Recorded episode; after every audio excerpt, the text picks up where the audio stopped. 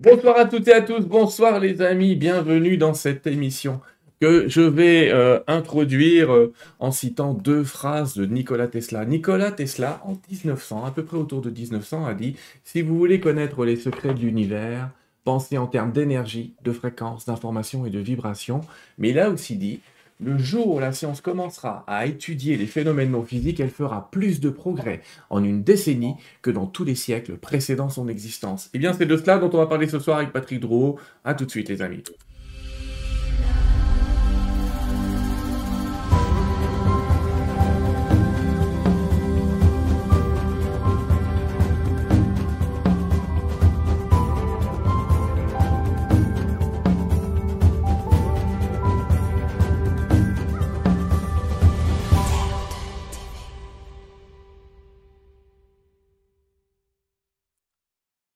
Et hop, c'est à nous. Bonsoir Patrick. Bonsoir. Ah, 30 secondes. On dit c'est quoi? On a, on a un tout petit souci de son, dis donc. Attends, je vais, je vais rectifier ça tout de suite. Ne t'en inquiète pas. Là, les gens t'entendent, mais dans l'autre, euh, dans l'autre, euh, dans l'autre écran, ils t'entendaient pas. Donc, je te disais bonsoir, merci d'être parmi nous ce soir. C'est très gentil d'être avec nous. Je vais, on t'entend bien là? Je vais copier le son de l'autre côté. C'est toujours un plaisir Ah, que de te recevoir. euh, Tu sais, et les problèmes techniques, parfois ça arrive au dernier moment.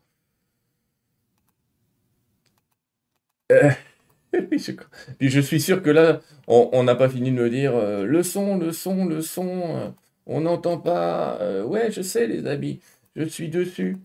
C'est parce que j'ai des soucis de son en ce moment. Vous le savez d'ailleurs, vous le savez tous, presque.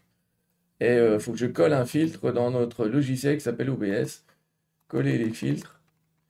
Et je me dis, euh, il veut pas ou il veut pas? Il veut pas ou il veut pas? Alors attendez, coller les filtres, capture audio, euh, euh, ajouter une source existante qui s'appelle capture audio sortie. Voilà. Tu peux me dire quelque chose? Ah, si tu veux, hein, euh, le, on terme, t'entend. le terme de télépathie, il est, il est inexact. hein. On les appelle les champs de Kozyrev. Kozyrev? Oh! Eh ben, dis Ah, donc. Donc on dit- quand on eh dit bien, télépathie, on était en retard.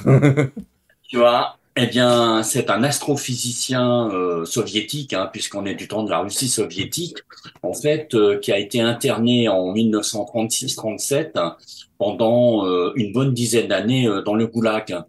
Et donc, c'est dans la misère du goulag que cet astrophysicien, eh bien, a travaillé sur le phénomène télépathique parce qu'il a eu des informations à distance.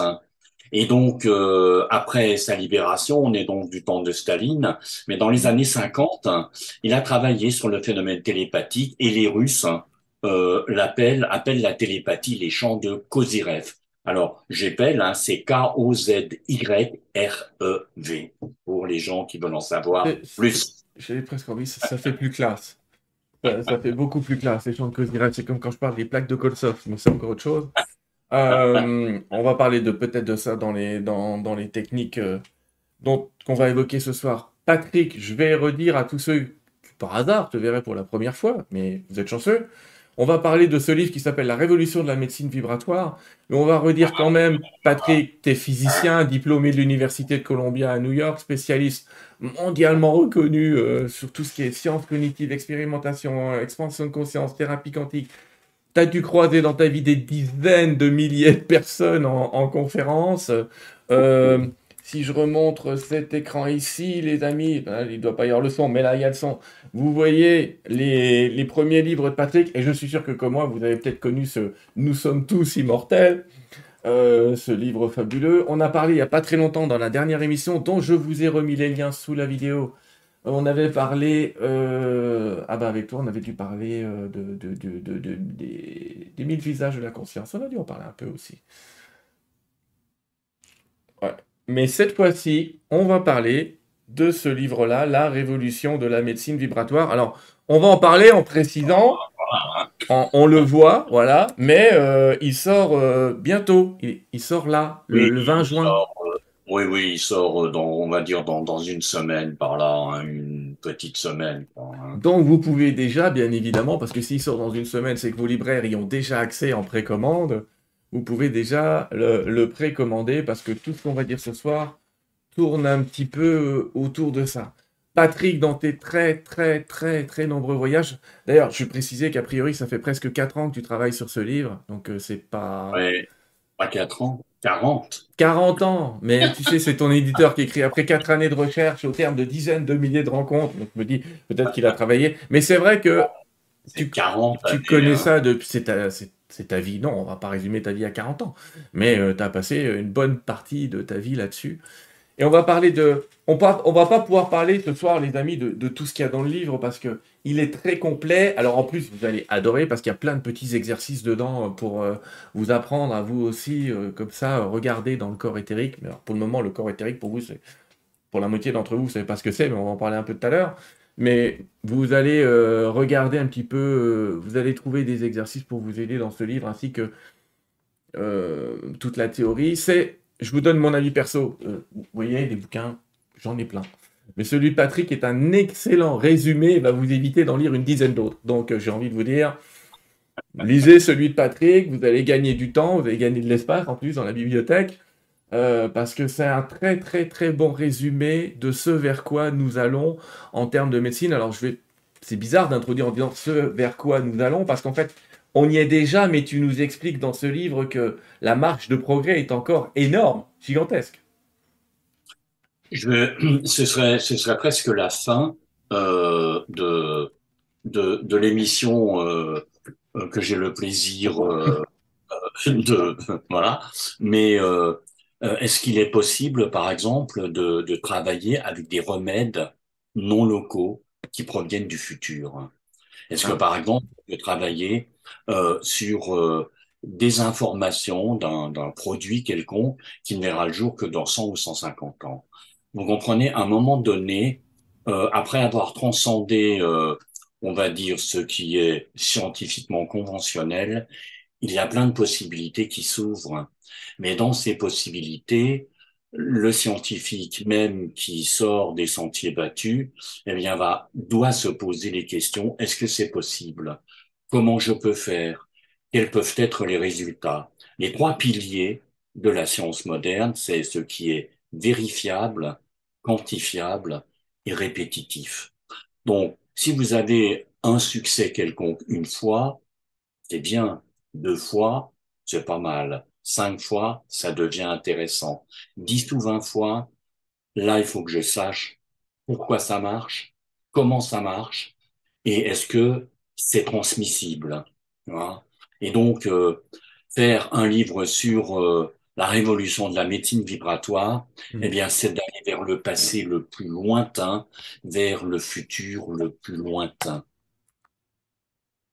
Et, on comprend que c'est une révolution parce que quand même, moi je comprends, on a reçu Philippe Guimand ici et d'autres personnes qui sont venues un peu nous parler de, cette rétroaction du futur sur nous, qu'il appelle la rétrocausalité. Euh, et euh, mais des remèdes qui viennent du futur, tu, tu viens de nous ouvrir un horizon très très grand. Allez, on va démarrer quand même par le début du livre. Et dans le début de ce livre, tu nous apprends que, en fait, nous sommes tous quantiques, euh, humains et information à la fois. Est-ce que tu pourrais développer ce que tu appelles euh, quantique et comment le quantique, euh, la physique quantique est venue s'introduire dans le corps humain quelque part? La physique quantique, c'est la physique des lois de l'infiniment petit, mais. Exactement. Ici, le rapport au corps, c'est quoi? Alors bon, on n'entre pas dans, dans, le détail, mais si vous voulez, le terme de, de quantique hein, provient de Max Planck en, en 1897. Euh, il a observé euh, ce qu'on appelle le refroidissement du corps noir. Le corps noir, c'est un corps de référence hmm. qui euh, qui, euh, qui n'émet pas de lumière quand on le met sous la lumière. Et euh, donc, euh, si tu veux, les physiciens jusqu'à cette époque, hein, donc on a la fin du 19e siècle, pensaient que le refroidissement se faisait d'une manière constante, alors que lui, il a vu des pics d'énergie. Et ces pics d'énergie, il les a appelés quantum. Quentin. Et donc, euh, si tu veux, le, terme a été utilisé pour la première fois, mais c'est vraiment la mécanique quantique, c'est vraiment la compréhension dont les particules se comportent et surtout comment elles correspondent entre elles euh, dans l'infiniment petit. Alors bien sûr, hein, il y a beaucoup beaucoup d'autres choses à dire. C'est une définition qui est un petit peu euh, voilà. Mais nous émettons tous une radiation puisque quel est le lien entre la physique quantique, euh, la mécanique quantique et puis le, le, le corps physique Mais nous émettons tous une radiation que nous avons oubliée et qui ressurgit à travers les travaux de la mécanique quantique, de la thermodynamique et de l'avancement des neurosciences. Mm. Donc on va, on va peut-être le voir tout à l'heure, mais nous sommes, euh, si tu veux, finalement des êtres hybrides.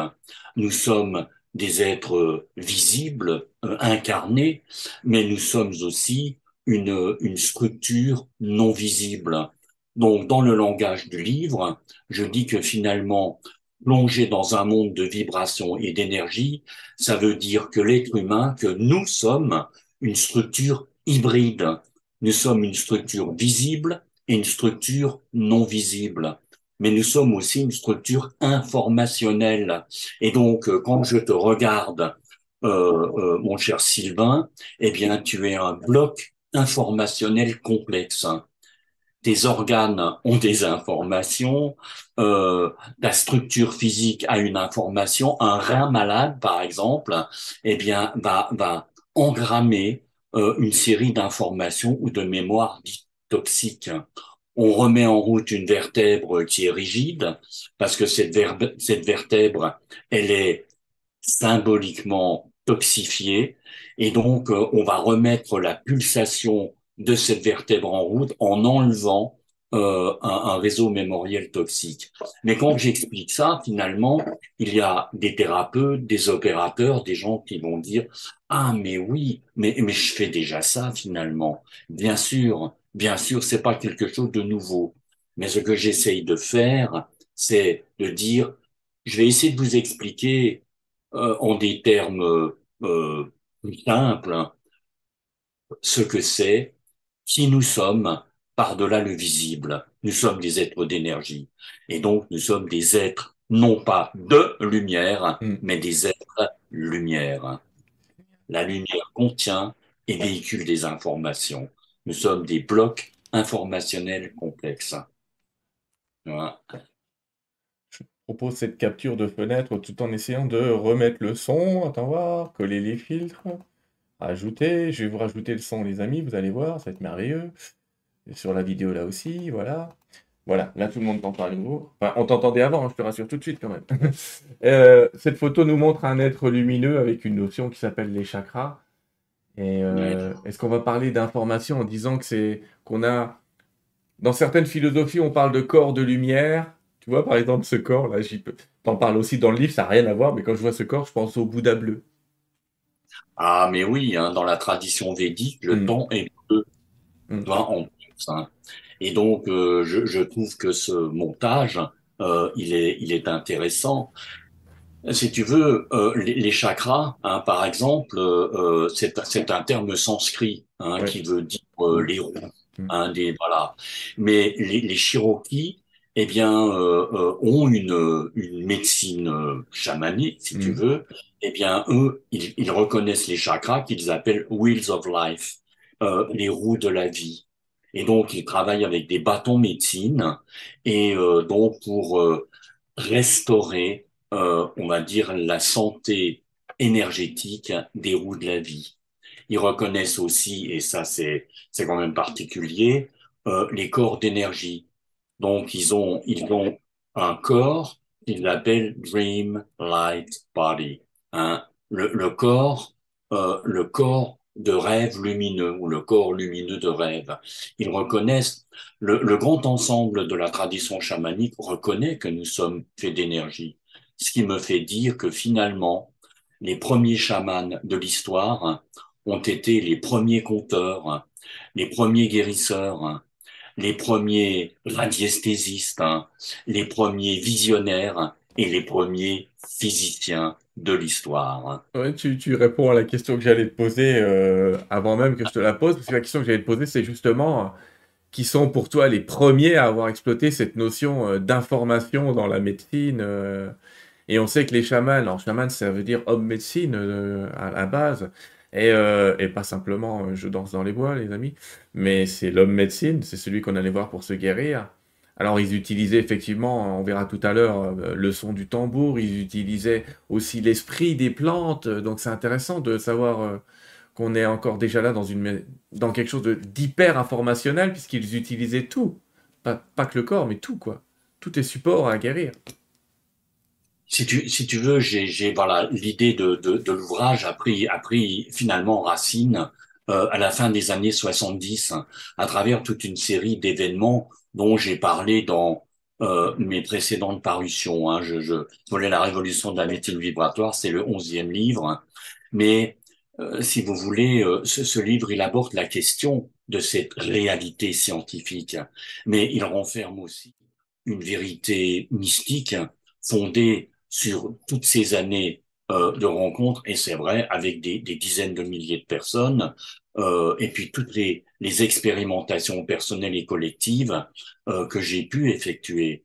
J'ai rencontré des chamans des hémisphères nord et sud, mais j'ai j'ai vu aussi et essayé de comprendre des structures de pensée différentes qui remontent au paléolithique supérieur. Mm. Vous savez, le, le, la, la, pensée chamanique, c'est quelque chose de particulier. J'ai eu euh, l'insigne honneur d'être le traducteur de, de Wallace Black Elk hein, euh, quand je l'ai invité euh, en France. On est en, en 1993. Wallace, c'est euh, le, le petit-fils de Nicolas Black Elk. Hein, j'ai, hein, on en a parlé euh, l'autre jour, Sylvain. Nicolas, c'est peut-être le plus grand euh, chaman historique. Hein. Il avait 12 ans au moment de la bataille de la Little Bigorne, euh, euh, qui a vu donc la destruction euh, euh du 7e régiment de cavalerie de, de, de Custer. Mais si tu veux, dans les années 50, Nicolas, qui était très âgé, il, il, a, il a pris une décision euh, il a il a révélé toute la cosmogonie secrète hein, euh, des Lakota. Il a révélé, si tu veux, tous les rituels, les sept rituels de la cosmogonie Lakota. Pour certains, il a été un visionnaire parce que tout se serait perdu autrement, et pour d'autres, il a été un traître à sa race hein, mm. parce que il a révélé. Tu vois. Mais ce qui m'a donc quand quand je traduisais Wallace, Wallace était déjà âgé il avait, quand il était enfant, eh bien, son grand-père, dans les années 30, l'emmenait dans la forêt en cachette pour lui transmettre. Mais quand je traduisais, voilà, c'était difficile. Bon, parce que euh, tu sais que j'ai vécu 12 ans euh, aux États-Unis, 9 ans à New York et 3 ans à, Chicago. Donc mon anglais était quand même assez correct. Et puis j'ai fait mes études aussi à, à, Columbia. Donc, euh, mais quand Wallace parlait, il pensait en Lakota avant de, de, parler. Et donc, il avait aussi un accent Lakota quand il, quand il parlait. Donc, si tu veux, je, je me suis rendu compte que des structures de pensée, si, si, si je voulais comprendre ce qu'il enseignait, il fallait que j'essaye de penser euh, avec la pensée d'un autre âge. Et ça, ce sont les Tahitiens qui me, qui me l'ont expliqué. Ils m'ont dit, si tu veux comprendre l'ancienne pensée polynésienne, il faut que tu puisses penser comme comme comme eux. Mais penser comme eux, comment? Donc je vais je vais vous donner un exemple. J'ai fait l'accompagnement d'un projet, donc au niveau vibratoire, tu peux voir un projet important. Mm-hmm. C'était un projet de 380 millions euh, de dollars. Euh, C'était la construction d'un centre commercial avec un hôtel au Vietnam. Et euh, euh l'homme que je que je connaissais c'était un homme d'affaires belge qui avait euh, trois associés. Et donc, ils étaient quatre. Et donc, on, on pouvait voir comment le projet, l'énergie du projet descendait graduellement dans son corps d'énergie. Parce que plus le projet ou l'intelligence de ce projet descendait dans son premier corps d'énergie, plus le projet avait tendance euh, avait, avait des chances de se manifester. Mhm. Mais à un moment donné, hein, parce que ça a duré euh, à peu près deux ans cet accompagnement, donc à un moment donné, le projet ne, ne bougeait plus. Et je lui dis, euh, parce que bien sûr, à un moment donné, euh, on, a vraiment il a compris ce que je faisais et je lui dis écoute, euh, le projet n'avance plus. Euh, j'ai l'information d'un homme à moustache hein, et je crois que c'est lui qui coince. Et il me dit je sais qui c'est, c'est l'un des trois associés. Je crois que par derrière, il prend langue avec les Allemands, hein, parce que les Allemands étaient un peu sur le projet. Ouais. Et donc, euh, bah voilà, on a fait quelque chose, hein, qui, qui voilà. Donc le, le, le projet s'est remis en route.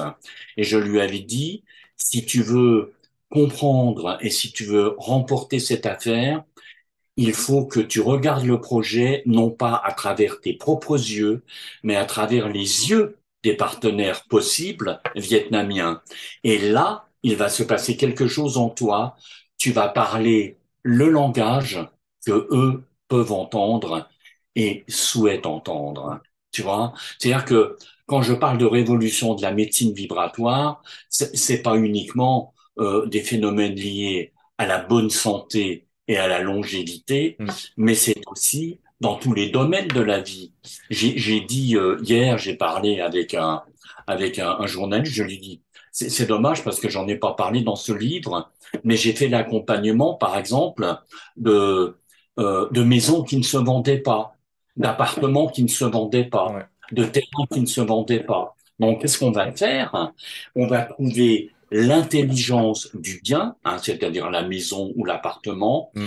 et si l'énergie ou l'intelligence de ce bien est trop bas, trop proche de l'éthérique, symboliquement, la maison, elle dit ah mais moi je veux pas que tu me vendes, je, moi j'aime bien ta famille et puis euh, tout ça et puis tes copains mm. et euh, voilà. Et donc il fallait, mais si tu veux, c'est du Harry Potter qu'on Non, c'est ah, pas de Harry Potter. Regarde, je te montre euh, un livre écrit par un certain Sylvain Didlot qui s'appelle Co-créé avec les livres de les guides de lumière. Je suis sympa, je fais ma pub en même temps.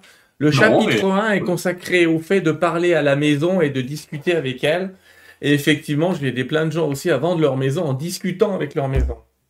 Je savais que tu étais génial. Non, c'est gentil. Je savais que tu l'étais déjà. Mais c'est rigolo parce que, en fait, tout le bouquin consiste à expliquer que tout a une âme et qu'on peut communiquer avec l'âme d'un projet, l'âme d'une maison, l'âme d'une ville, l'âme d'un pays, l'âme, tu vois. Et, et, en fait, effectivement, communiquer avec cette information. Ce qui est intéressant, c'est que dans le livre, tu nous expliques qu'on est déjà équipé pour le faire. Parce qu'il y a plein de gens qui s'imaginent qu'il faut 300 ans de stage. Oui, on a, on a déjà, on a déjà beaucoup, beaucoup de choses en nous. Mais peut-être euh, que la seule chose qu'il fallait faire, c'était bien comprendre ce que nous avons, rassembler les morceaux fragmentés, mm. euh, éclatés de nous-mêmes et être, euh, tu sais, je, je, il me vient à l'esprit, est-ce que, est-ce que tu sais ce qu'est la cérémonie du Djed? Tu vois? Hein? La cérémonie du Djed, euh, on, on, on, revient en, en, Égypte ancienne. Moi, je suis un amoureux de l'Égypte, alors je, je, le dis. En 1983, à Chicago, j'ai revécu une vie en Égypte en 1780, mm. du temps d'un pharaon qui s'appelait Sésostris III. Ah, il y en a eu trois des Sésostris. Et euh, j'ai décrit euh, un, le, le de la montée vers les étoiles d'Osiris. Mais à l'époque, je ne connaissais rien de, de, tout ça.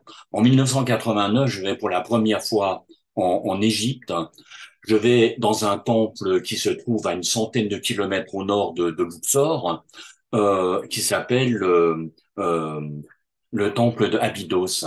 Et derrière ce temple, il y a un petit temple perdu dans les sables, hein, dans une espèce de cavité euh, énorme. Et je reconnais le couloir souterrain que j'avais décrit en 1983 à Chicago. Alors tu te doutes hein, combien de fois nous sommes allés en Égypte, euh, ma femme et moi. Alors elle, deux fois plus, hein, deux, voyages de plus, hein. mais moi je suis allé en Égypte 22 fois. Donc la cérémonie du Djed, vous savez que Osiris, le bien-aimé, eh bien, euh, il a été assassiné par son frère euh, Seth. Et Seth a découpé son son frère en, en 13 morceaux. Et il a jeté les 13 morceaux euh, alors c'est 13 ou 14 maintenant, j'ai un doute, hein.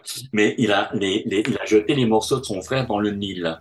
Isis, elle est devenue veuve et le peuple est devenu, est devenu orphelin hmm. du Père du ciel. Et donc elle s'est mise en route et l'endroit où elle a récupéré tous les morceaux de son époux divin, sont construits les grands temples égyptiens.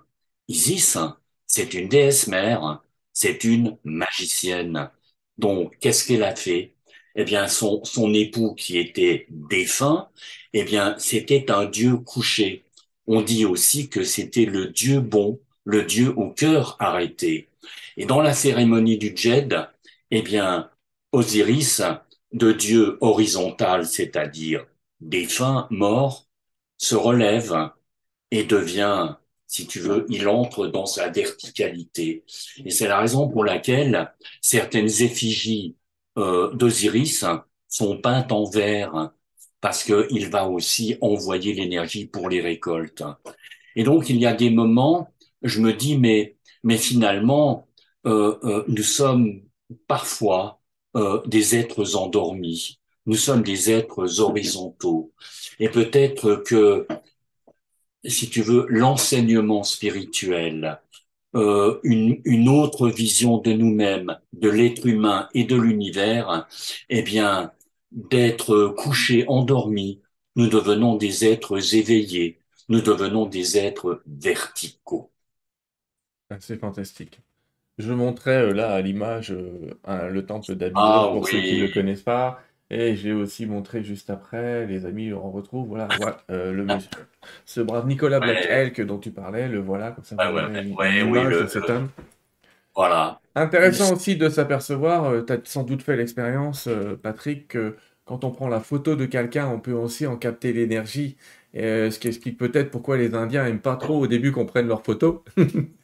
C'est exactement ça. Ils disent que l'âme était prise. Alors, je vais, je vais, je vais vous donner une autre anecdote. Mm.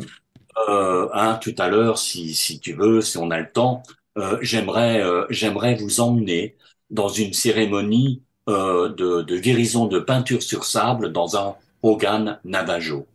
Les Navajo, Navajos, eh bien, euh, euh, alors je sais pas si c'est exact, mais on dit qu'en argot castillan, ça veut dire, en hein, espagnol, ça veut dire les voleurs de chevaux. Mais le nom des Navajos, des Navarros, c'est pas leur vrai nom. leur véritable nom, c'est Diné. C'est D-I-N-E-H. Et donc, on, on, alors c'est historique, en plein milieu du XIIIe siècle, un groupe euh, euh, amérindien qui vivait vers l'ouest canadien dans les forêts giboyeuses ils vont faire 3000 kilomètres à pied, euh, parce que bien sûr, il n'y avait pas de chevaux à l'époque, hein. donc ils avaient des travois, et donc hommes, femmes et enfants, eh bien, vont aller dans le sud-ouest américain, euh, là où ils vivent aujourd'hui. Alors on peut se poser la question, mais des gens qui vivent dans un endroit où il y a du gibier, où euh, il y a de l'eau, euh, c'est voilà, ce sont des endroits euh, forestiers ils vont euh, dans le désert du sud-ouest américain où il n'y a rien. Parce que les visionnaires d'Iné avaient vu que leur peuple avait surgi dans le monde actuel à travers euh, une, un vortex, hein, une porte vibratoire que les Mayas connaissaient, qu'ils appellent un tolan, mm. et que les Hopis en Arizona connaissent aussi, ils l'appellent le Sipapu. C'est le passage d'un monde vers un autre. Mais ce qui est aussi intéressant chez les Navajos et ce qui est particulier, ce sont les, les cérémonies qu'ils font. C'est la vision qu'ils ont et de l'être humain et de l'univers. Donc, dans les cérémonies, ce qui se produit, et c'est ce qui se produit dans les grandes cérémonies, on va dire, non seulement amérindiennes, mais tous les peuples premiers euh, euh, de la planète, c'est de reconnecter l'être humain à la force créatrice et à la beauté de l'univers. J'adore tes anecdotes, j'écouterai ça pendant des heures, mais tu en as des milliers, quoi. C'est ça d'être un grand voyageur, tu as des milliers d'anecdotes. Euh, euh, toujours dans ce livre merveilleux, tu parles de euh, on en a parlé un peu en fait d'être connecté aux choses. Et finalement, être connecté aux choses et être lié, c'est ce qu'on appelle l'intrication quantique. Ah bah écoute, alors je vais, euh, je, vous fais un cours ultra rapide. Euh, dans, au début des années 30, il y a trois, trois savants qui vont faire une expérience pour prouver que deux particules qui sont séparées hein, par un par un, un, espace prédéfini qu'on appelle un quasi-espace, mm. eh bien, euh, n'ont pas de contact l'une et l'autre. C'est-à-dire que si on change le paramètre, par exemple le spin euh, d'une particule, l'autre ne va pas réagir. Et donc, en essayant de prouver qu'il n'y avait pas de contact, en fait, ils ont ils ont observé, c'est-à-dire qu'en en modifiant une fois encore le spin ou euh, l'énergie cinétique euh, d'une particule, l'autre instantanément euh, euh, changeait le même paramètre. Et donc, euh, les trois savants ont appelé ça l'effet EPR, Einstein, Podolsky et Rosen. Et donc, euh, même Einstein a dit, je ne peux pas y croire à moins, à moins de d'accepter l'hypothèse télépathique. Alors là aussi, en parlant de Nathan, enfin en parlant de Rosen, hein, le troisième savant, euh, je j'ai connu hein, il y a une quinzaine d'années un ingénieur en aéronautique euh, israélien hmm. euh, qui a travaillé euh, euh, avec nous à un moment donné hein, dans, dans certains séminaires. Et donc j'explique l'effet EPR. Et lui me dit, mais je suis un élève de Nathan Rosen. Je lui dis, tu as connu Rosen? Il me dit, oui, oui, c'était déjà un vieux monsieur.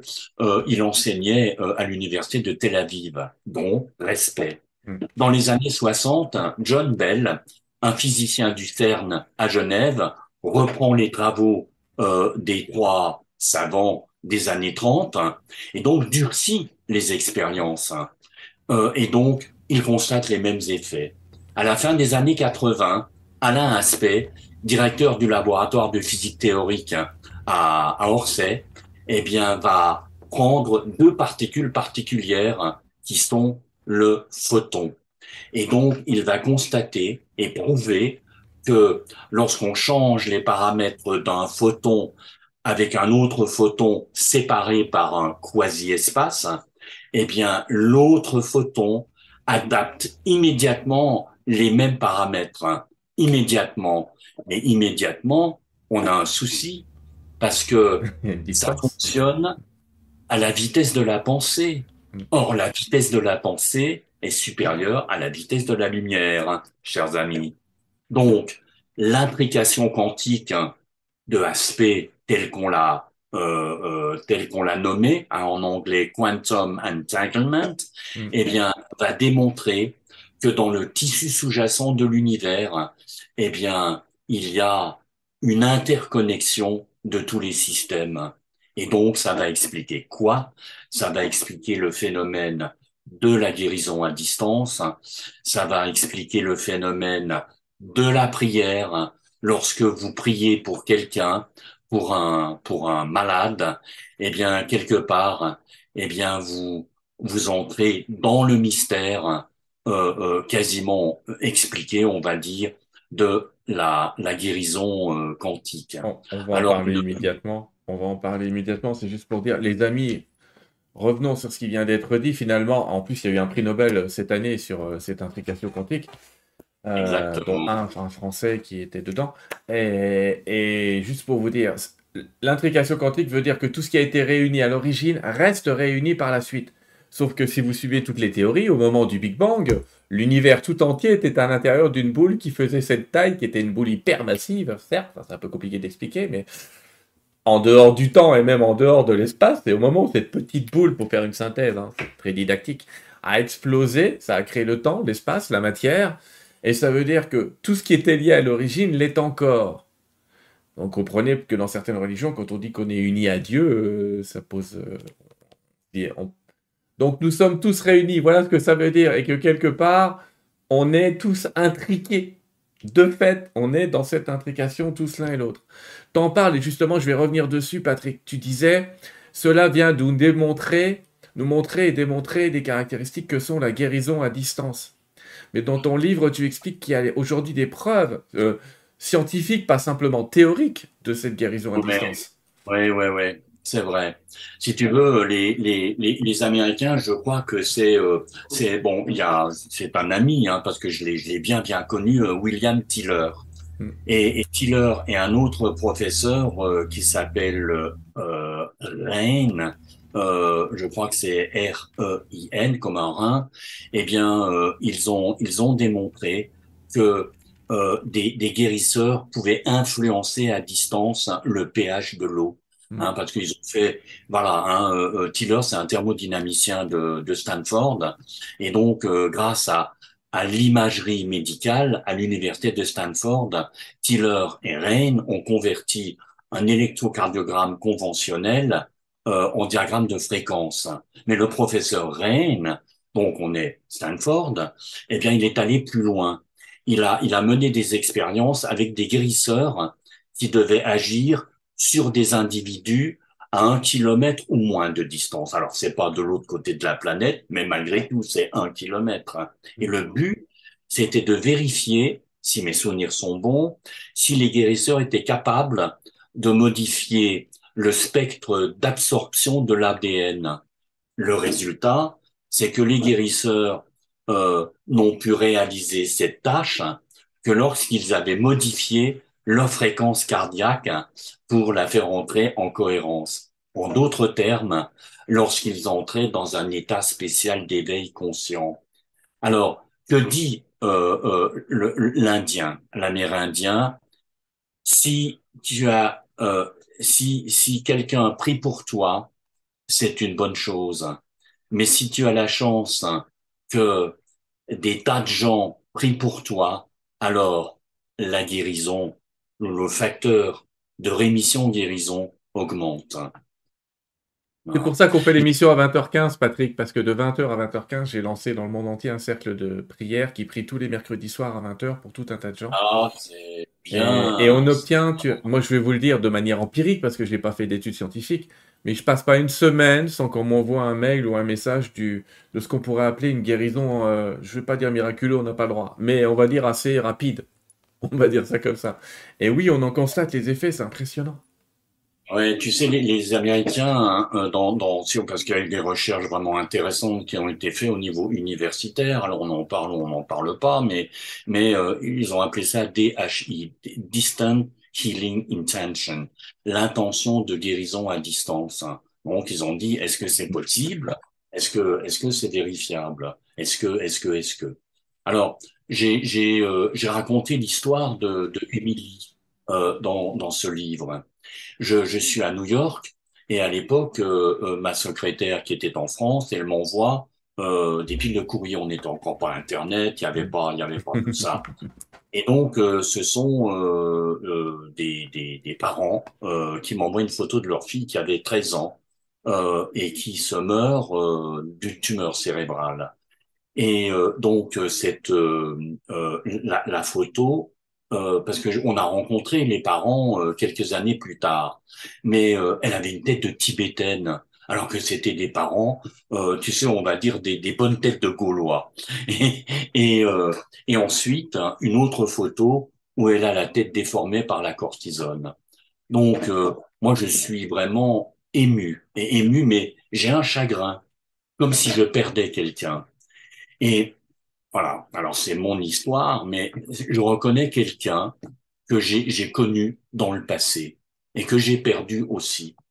Et donc je prends le téléphone et je téléphone euh, aux parents euh, de cette euh, de cette adolescente et je leur dis écoutez euh, le lundi, le mercredi et le vendredi pendant 20 minutes, je vais me brancher sur votre fille.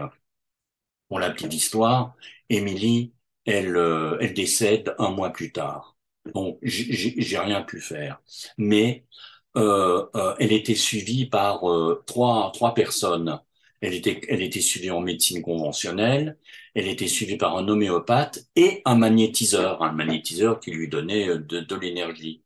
Et donc un soir, le magnétiseur vient, le père, il est sur l'entrée de la, la chambre, il regarde le magnétiseur faire son travail, et le magnétiseur lui dit, euh, vous la faites voir euh, par quelqu'un euh, alors il dit non, non, il y a vous, enfin il y a les médecins, l'homéopathe que vous connaissez, et puis et puis moi.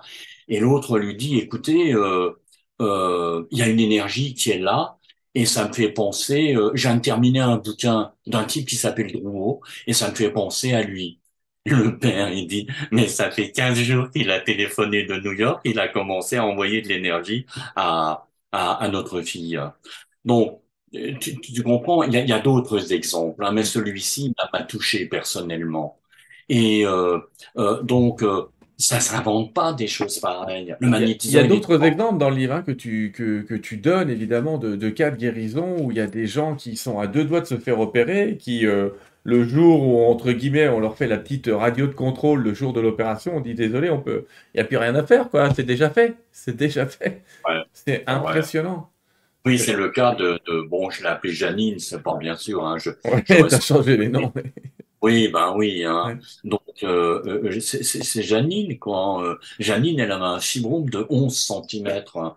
Donc, euh, elle, elle venait dans un, dans un séminaire, Mm. ça remonte, ça remonte à une vingtaine d'années, et elle me dit, euh, vous pouvez faire quelque chose? Ben, je dis, non, je vais vous mettre... euh, je vais vous mettre un cataplasme vibratoire parce que les cataplasmes vibratoires permettent une meilleure cicatrisation, une accélération de la cicatrisation.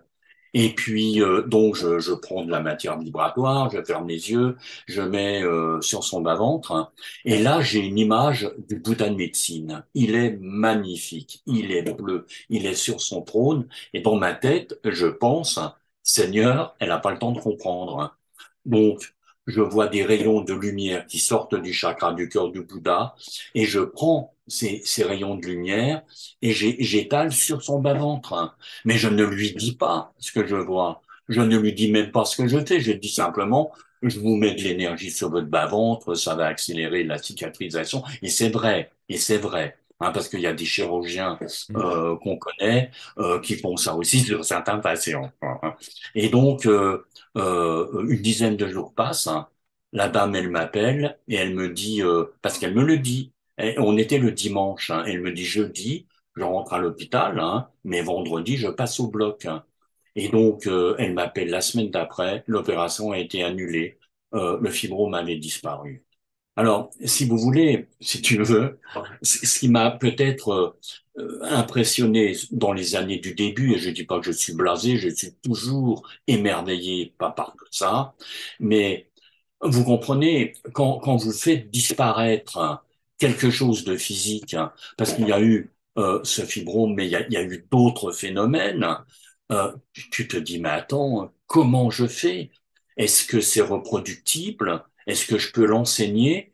Et donc, je reprends, si tu veux, ce que tu disais au début, euh, Sylvain, euh, il faut que ce soit vérifiable, quantifiable, répétitif. Alors, ça marche pas à tous les coups. Moi, j'aimerais bien faire des miracles hein, Mm. parce que tu comprends, à partir du moment où tu en fais un certain nombre, eh bien, ce ne sont plus des miracles, ce sont des moyens de traitement du futur. Mais ça existe, hein. Mais tu expliques aussi dans le livre que l'âme parfois prend des décisions et que on t'a écrit euh, dans certains passages où tu donnes des exemples que l'âme avait déjà pris la décision de partir pour certaines personnes Ah que tu as oui, aidées et que tu avais oui. senti que l'âme avait déjà décidé son départ. Ah oui, ça s'appelle euh, la parole de retrait. Hmm, voilà, la parole de Alors, retraite.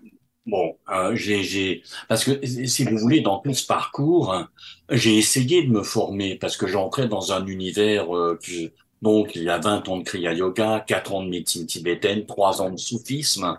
Le soufisme, c'est quelque chose d'extraordinaire. Les, les, les maîtres soufis euh, parlent d'un réel voilé. Et donc, euh, j'ai suivi les enseignements d'un soufi qui s'appelle Jabran. Mais Jabran, il a enseigné à la Sorbonne. Alors, pour la petite histoire, Jabran, il y a oh, 20-25 ans maintenant, euh, il a rencontré une Suédoise et donc, euh, ben, ils vivent ensemble et il a créé un centre soufi en Suède. Alors, j'ai un peu perdu le contact avec lui maintenant parce que ça remonte à 25 ans, mais Jabran euh, me, me, me disait que ce réel voilé, eh bien, c'est la vision que les soufis ont de la véritable réalité. Et donc, il me disait qu'il a vu des vieux maîtres soufis boire de l'eau qui bouillait à gros bouillon. hein. Parce que, et donc, il m'a enseigné la marche sur le feu, parce que les soufis marchent sur le feu. Et donc, il enseigne que si tu deviens le feu, le feu ne peut pas brûler le feu. Tu vois. Donc, il y a Euh, voilà, il y a des choses que j'ai pas écrites, euh, que il y a encore beaucoup de choses qui restent. hein.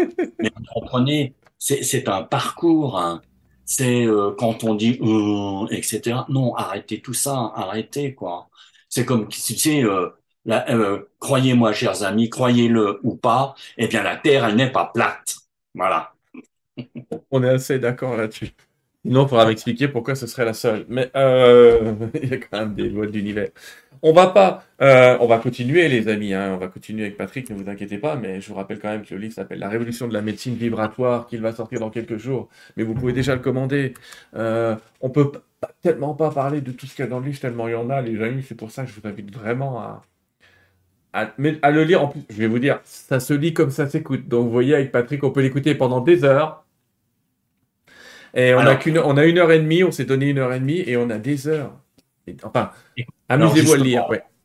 Alors justement, Sylvain, si tu veux, et pour moi c'est important euh, de, me, de me situer par rapport à la médecine, jamais je dirais à quelqu'un d'arrêter un traitement médical. Mm. Jamais, jamais.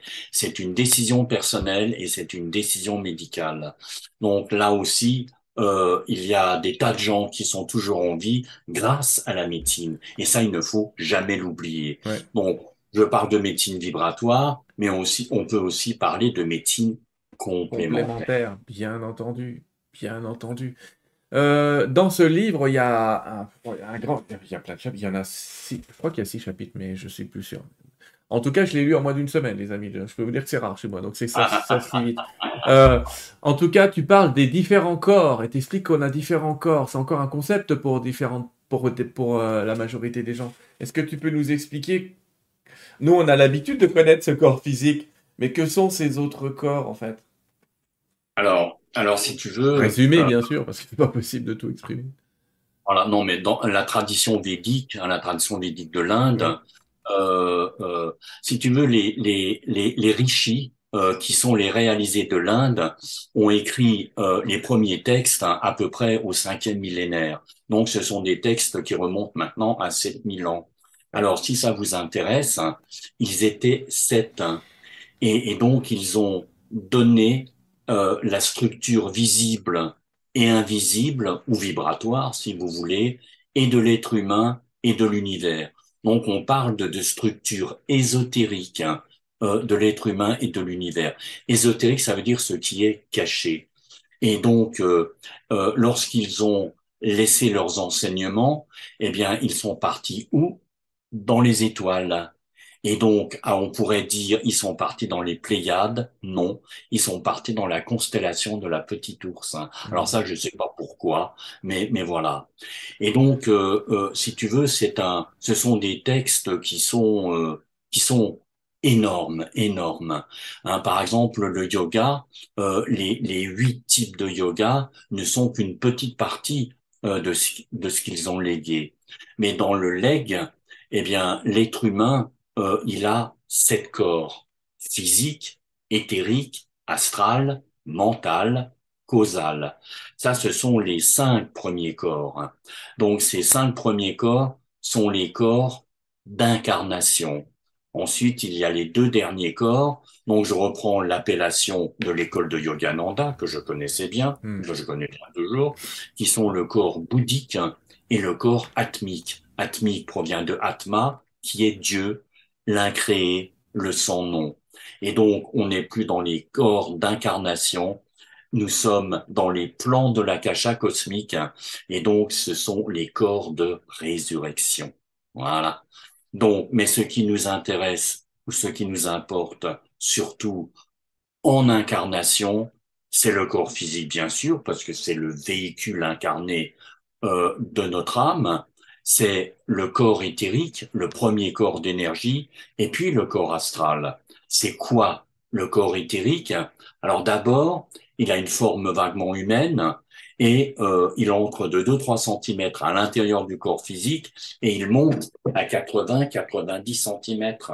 Voyez, mais il commence à se former, selon la tradition védique, à peu près vers trois mois fétal.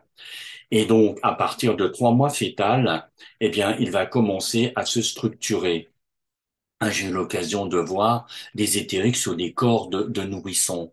y compris ma petite fille, par exemple. hein. Et donc, c'est intéressant parce que, si vous voulez, il a, il a une couleur euh, euh, euh, argent euh, très clair et il vibre à très haute fréquence.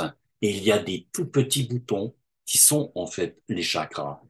Et donc, si vous voulez, ce corps d'énergie, eh bien, va se programmer tout au long euh, du défilement de notre existence. Vous savez, le temps, c'est quelque chose de particulier. C'est euh, est-ce que parce que si vous voulez, euh, certains physiciens se posent encore la question euh, est-ce que nous nous déplaçons dans le temps ou est-ce que nous sommes fixes dans le temps? Et est-ce que c'est l'énergie du temps qui nous traverse hein? C'est une question particulière hein, qui, qui, qui, qui nécessite euh, une réflexion profonde.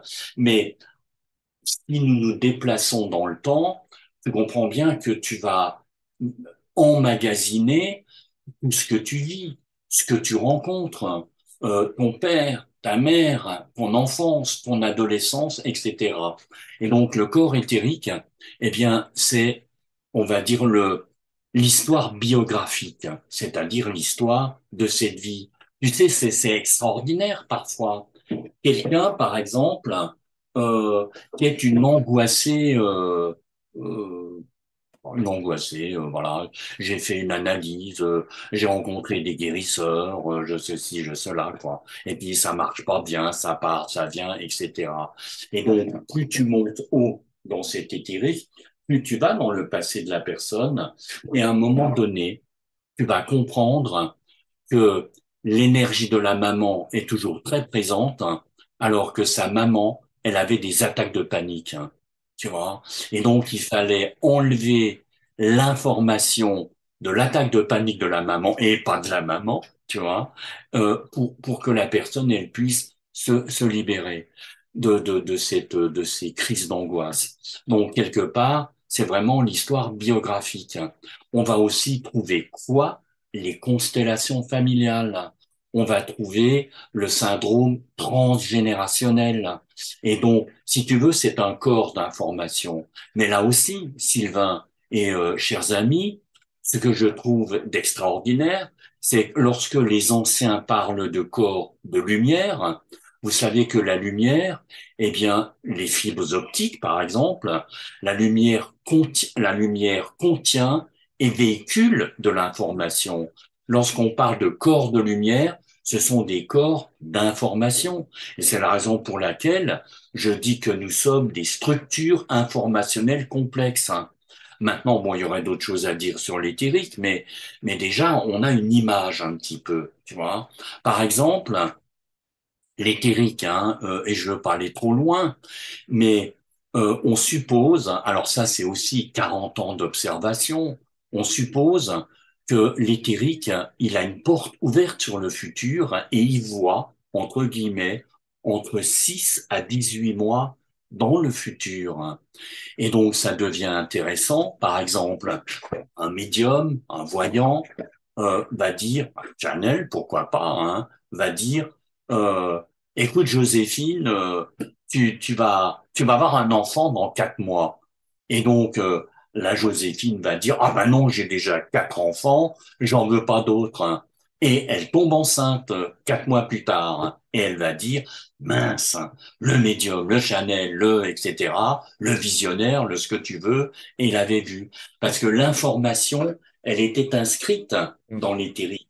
Il y avait une descente d'âme dans l'éthérique, parce que lui, il voit le futur. Et là, ça devient intéressant, parce que on soupçonne quand même qu'une pathologie, enfin, on va pas parler d'un rhume ou d'une otite, hein, euh, ou d'une rage de dents. Alors, bien sûr, c'est un peu gênant, mais ça dure pas.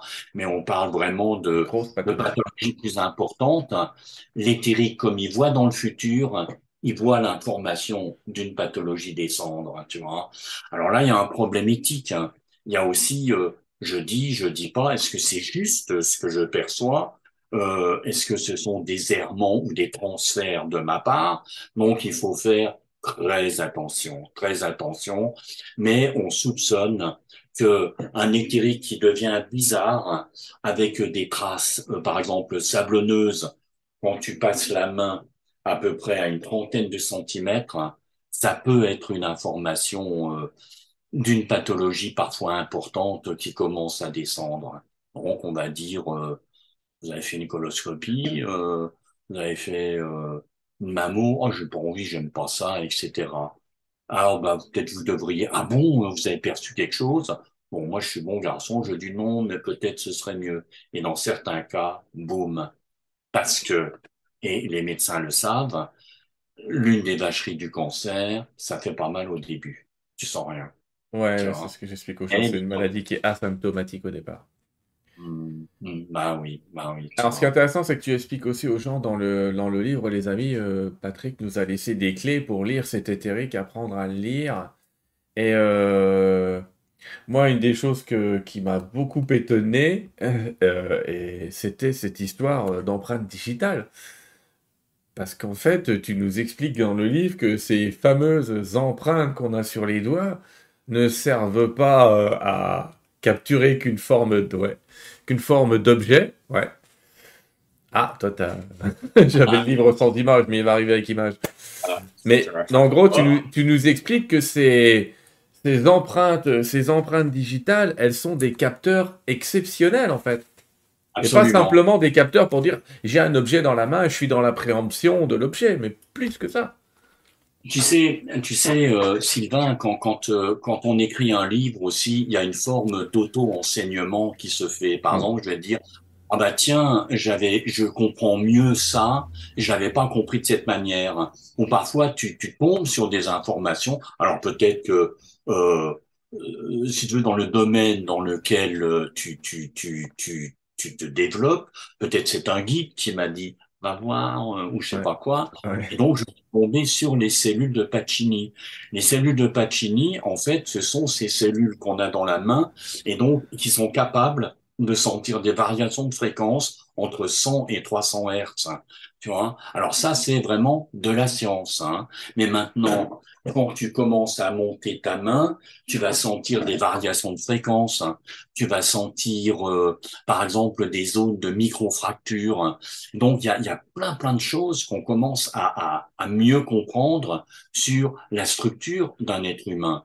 Alors, je, je le dis et je le redis, en 40 ans de travail, j'ai jamais vu quelqu'un qui avait un, un mauvais éthérique, c'est-à-dire qui, est mal foutu, qui est pas bien, euh, qui est, qui a une densité euh, diffuse, euh, qui est replié, euh, et qui dit euh, globalement je vais pas mal. L'inverse est vrai aussi. Quelqu'un qui a un bon éthérique, je dis tiens il est pas mal son éthérique, il va pas me dire ben je me traîne, je vais pas bien. Les deux vont de pair. Donc euh, les, les Navajos, pour revenir encore à eux, eh bien disent walk in beauty, marcher sur le chemin de la beauté, ce qui veut dire mon cher Sylvain, c'est mourir en bonne santé à un âge avancé. Hmm.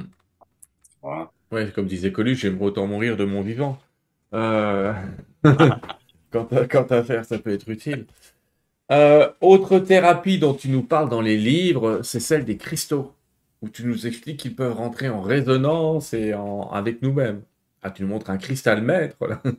Ah, je montre un, un cristal maître. hein. C'est une, c'est une citrine euh, naturelle, hein, qui est une très très belle pièce. hein. Je vais, je vais vous, je, ouais, je vais vous montrer. Vous voyez par exemple ça. Je, je m'en sers, si vous voulez, c'est le cristal des trois mondes. À l'intérieur, euh, euh, c'est du rutile qu'il y a. Et donc le rutile, c'est un, c'est un minéral. Et donc c'est un, c'est un quartz, si vous voulez, qu'on appelle un cheveu de Vénus. Maintenant, euh, il y a une pièce, hein, bon, je, on en a parlé, j'ai Ouais. montré à Sylvain un autre jour, tu vois. C'est cette pièce qui est une pièce superbe, remarquable. Vous voyez, c'est, voilà. Hein, j'expliquerai pas euh, comment je l'ai eu, mais c'est un miracle, hein, Ouais. parce que, euh, comme on dit euh, dans la belle province, elle est assez dispendieuse, mais C'est clair. Voilà. Donc, je, je voudrais, je voudrais vous donner une, une, une, une explication, euh, euh, on va dire simple. Pourquoi euh, on utilise le cristal? Alors, on peut avoir des tas d'explications, mais il y en a une qui est intéressante, hein. c'est que le, le, le, le cristal, si vous voulez, d'abord, il y a pas, euh, il y a des familles de cristaux. Hein. Il y a sept familles selon euh, la structure euh, atomique du cristal. Donc, il va y avoir des structures monocliniques, tricliniques, rhomboédriques, etc., etc. Mais ce qui caractérise le cristal, c'est que la structure atomique, elle est parfaite. C'est-à-dire que lorsque vous travaillez avec un cristal, eh bien, vous, vous envoyez l'information de cette perfection dans la structure informationnelle, physique et éventuellement vibratoire de quelqu'un d'autre. Alors, je vais vous donner une autre, une autre explication euh, qui appartient à la physique quantique. Euh, là, il y a une particule qui est, qui est étrange. Elle a été découverte en, en 1897, la même année euh, que Max Planck, hein, le, le, physicien allemand, a parlé de, de quanta, quantum. Euh, euh, euh je crois qu'il s'appelle Johnson. Et Johnson, en 1897, va découvrir l'électron. Mais l'électron, c'est une particule particulière. Lorsqu'un électron traverse un champ magnétique, il va absorber une partie donc de ce champ magnétique et il va libérer une partie du champ qu'il a absorbé. Comment? Sous forme de photon. C'est-à-dire que l'électron va générer de la lumière. Maintenant, euh, un, les champs, un champ magnétique, ben, il y en a dans l'atmosphère. Le détecteur le plus simple que nous connaissons tous, c'est la boussole. L'aiguille d'une boussole, elle tourne parce que il y a, si vous voulez, il y a des, des, des, champs magnétiques partout, il y a des électrons fugitifs. Maintenant, vous prenez un cristal, vous dites, je vais activer le cristal. Donc, qu'est-ce que tu fais? Tu vas prendre ta main, euh, tu vas faire, par exemple, un mouvement de rotation dans le sens des aiguilles d'une montre, tu vois. Mais en faisant ça, qu'est-ce que tu fais? Entre le cristal et ta main, si tu veux, il y a des électrons qui se baladent dans l'atmosphère. Si tu fais ça, hein, tu vas créer un micro-champ euh, magnétique. Tu me suis toujours. Hein. Ah, Maintenant, un électron, si tu veux qu'il passe, va absorber une partie de, de ce micro-champ magnétique, parce que si tu veux, quand tu fais ça, bah, tu, tu crées ce champ. Mm. Et donc, des électrons fugitifs vont absorber le champ et vont libérer des photons. Les photons vont rentrer dans la structure atomique du cristal. Le cristal commence à vibrer, il est activé. C'est la mécanique quantique qui accuse le phénomène. C'est assez, assez, impressionnant. Hein. Je, te jure, on pourrait en parler des heures. C'est terrifiant. Enfin, c'est terrifiant. On a un bouquin pour ça, les amis. Avant qu'on passe à un petit test, un petit test, un, un, petit exercice avec toi, on, va essayer de rester dans le format d'une heure et demie. Tu vois, on va peut-être dépasser un petit poil, mais pas beaucoup. Euh, j'aimerais que tu nous parles euh, d'une personne qui travaille avec euh, des guides spirituels pour avancer et tu nous parles dans ton livre d'un cas particulier qui est le cas du docteur Fritz dont je vais vous montrer l'image à l'écran. Image particulière parce que si vous regardez cette image, les amis, vous, vous voyez ce monsieur qui, entre guillemets, est un médium, hein, donc j'allais dire, il porte un autre nom. il, est, incroyable. Et il, il, est incorporé par les guides, il réalise des centaines d'opérations par jour, parfois. Écoute, Parle-nous un peu de lui, allez, je te laisse. ah, si tu veux, son, son nom euh, civil, euh, c'est Chico Montero.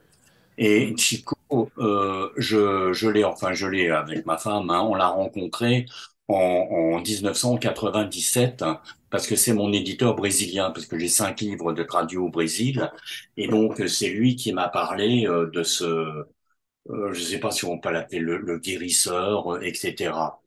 Et donc il est, je ne sais pas si tu sais, tu te rappelles de Edgar Cayce. Edgar Cayce, c'était, en anglais, on l'appelait des sleeping prophets, hein, le, prophète endormi. C'est-à-dire que lorsqu'il faisait ses lectures de vie, en fait, il se rappelait de rien. Eh bien, Fritz, c'est la même chose. Moi, je, je l'ai vu euh, euh, parce que si tu veux, euh, il a, on estime euh, qu'il a soigné euh, euh, au-delà de 100 000 personnes. Mais ce qui est fabuleux, c'est qu'en une journée, il va traiter entre 700 et 1200 personnes. En, en 2017, j'ai emmené euh, un, groupe de, de, de, 25 à 30 personnes, mais c'était des gens que je connaissais, des gens qui avaient fait euh, mes formations, y compris une demi-douzaine de, de, médecins. Et donc, on a passé euh, une journée avec lui. Donc, je leur ai dit aux gens, bah, tout ce que je vous ai dit maintenant, vous pouvez le voir. Et donc, ce jour-là, il y avait à peu près 1200 personnes. Et donc, mais c'est très, très bien fait parce que lorsque vous arrivez, euh, il y a de, une série de tables avec euh, euh, des gens, euh, des, des, des, bénévoles qui sont là. Alors pourquoi vous venez? Pour quelles raisons?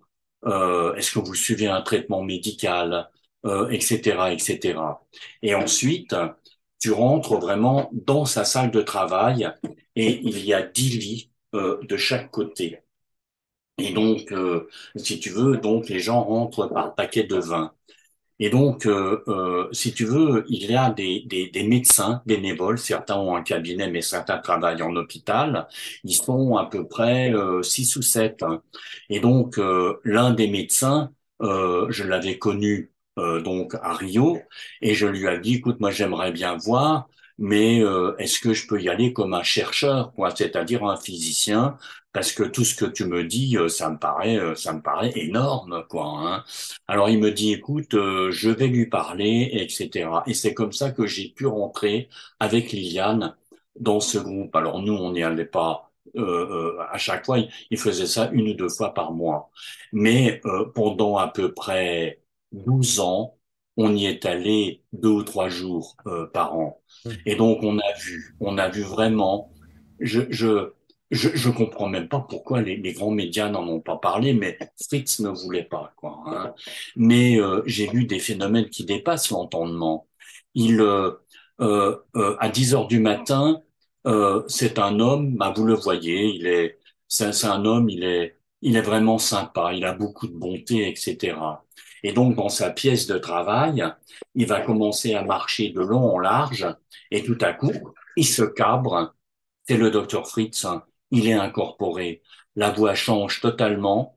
Il a une voix robotique, métallique, et il parle un portugais avec des inflexions euh, du XVIIe siècle. Pourquoi?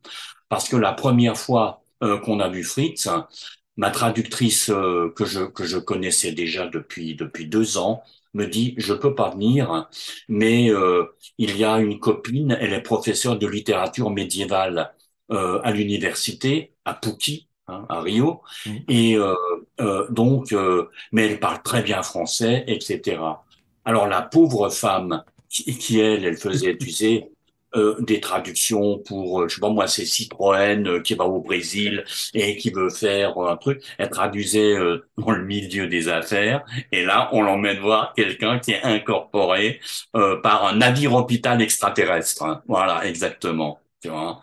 Et donc, euh, il, il travaille à la vitesse de l'éclair et, et, immédiatement, bah, par exemple, quand on est arrivé avec la traductrice, il fonce sur la traductrice et il fait un truc, tu vois, comme ça sur sur l'estomac, sur le, foie, etc.